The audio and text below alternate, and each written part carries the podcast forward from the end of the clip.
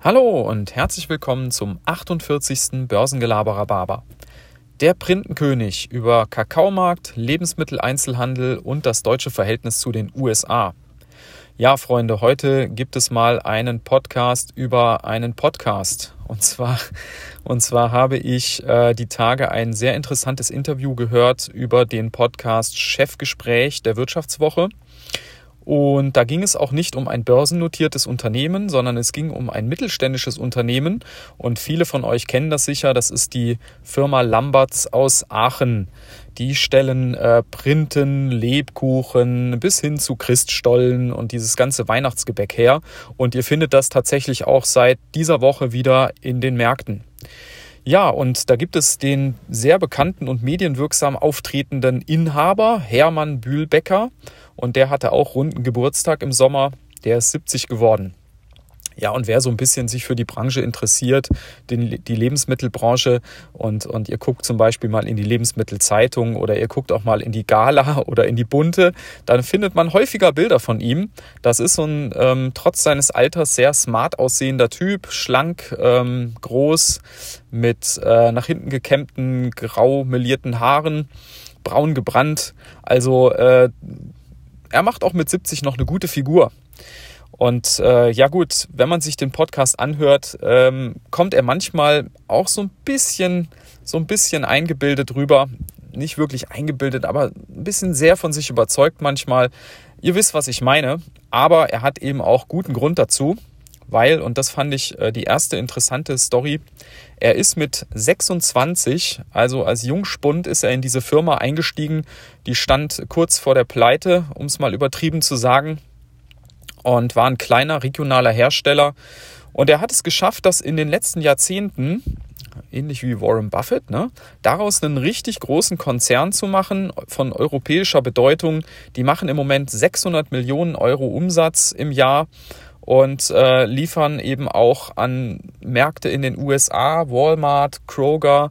Also die liefern in die ganze Welt. Und der hat dann auch wirklich was, worauf er sich was einbilden kann in diesem Zusammenhang. Ja, hochspannendes Ge ähm, Gespräch. Ich packe euch den Link auch in die äh, Show Notes, wer da mal selber reinhören will. Ja, und worum ging es da so alles? Also es wurden verschiedenste Themen angesprochen, unter anderem natürlich der Kakaomarkt, einer der wichtigsten Rohstoffe von, von Lamberts. Und ähm, da ging es auch um die Kakaobauern, die ja zum Teil wenig Geld damit verdienen, äh, dafür, dass wir hier unsere Schokolade billig einkaufen können. Und ähm, auch die, die Rolle der Börsenspekulanten an der Stelle. Der Kakaomarkt ist ja ein relativ kleiner Markt an den Börsen und da kann man mit ähm, vergleichsweise überschaubaren äh, Beträgen ich meine jetzt nicht 500 Euro, ihr wisst, was ich meine. Also mit äh, einigen Millionen ähm, kann man da schon auch ein bisschen Bewegung reinbringen. Ähm, also darum ging es, äh, ein Bereich. Es ging aber auch um die Macht des Lebensmitteleinzelhandels hier in Deutschland, die eben sehr, sehr groß ist, weil wir nur ganz wenige Einzelhändler haben, die eine große Marktmacht auf sich vereinen. Und da müssen gerade so mittelständische Unternehmen wie auch Lamberts sehr kämpfen. Und ähm, um da eben nicht, nicht äh, unterzugehen und um da nicht äh, Preise akzeptieren zu müssen, für die sie am Ende nicht mehr produzieren können. Ja, und äh, da hat sich Lamberts tatsächlich einiges einfallen lassen, um da zu bestehen. Eine Sache fand ich auch ganz spannend. Äh, Lamberts hat damals, als der Bühlbäcker anfing, aus der Not eine Tugend gemacht. Die hatten ja nicht viel Geld, um Werbung zu machen. Und was haben sie dann gemacht?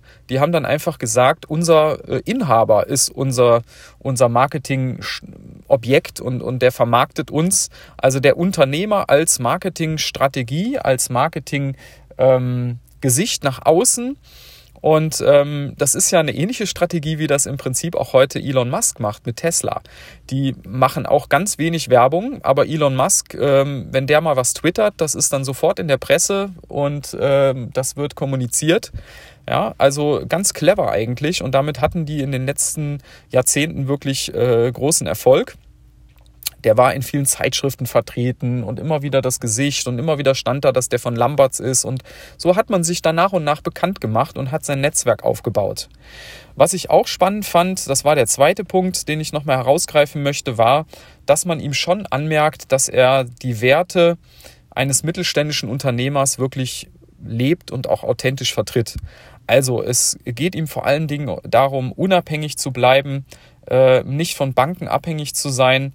Und ähm, das Zweite ist, dass man zwar Gewinne machen möchte, aber dass das nicht der, das alleinige Ziel sein kann, die Gewinne zu maximieren, sondern es geht vor allen Dingen auch darum, gute Produkte äh, herzustellen, und äh, eine entsprechende Kundenbindung auch äh, aufrecht zu erhalten.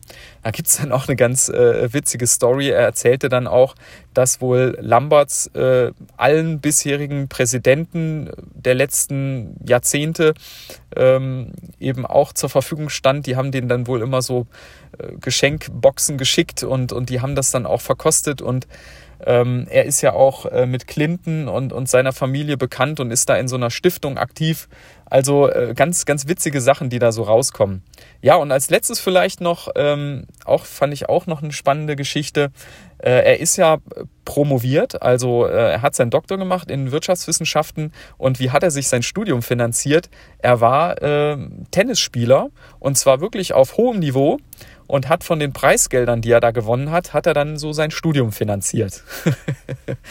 ja, also ähm, ich denke mal ein, ein motivierendes äh, Gespräch, was, was ihr da euch äh, gerne auch nochmal anhören könnt. Ich fand das sehr erfrischend.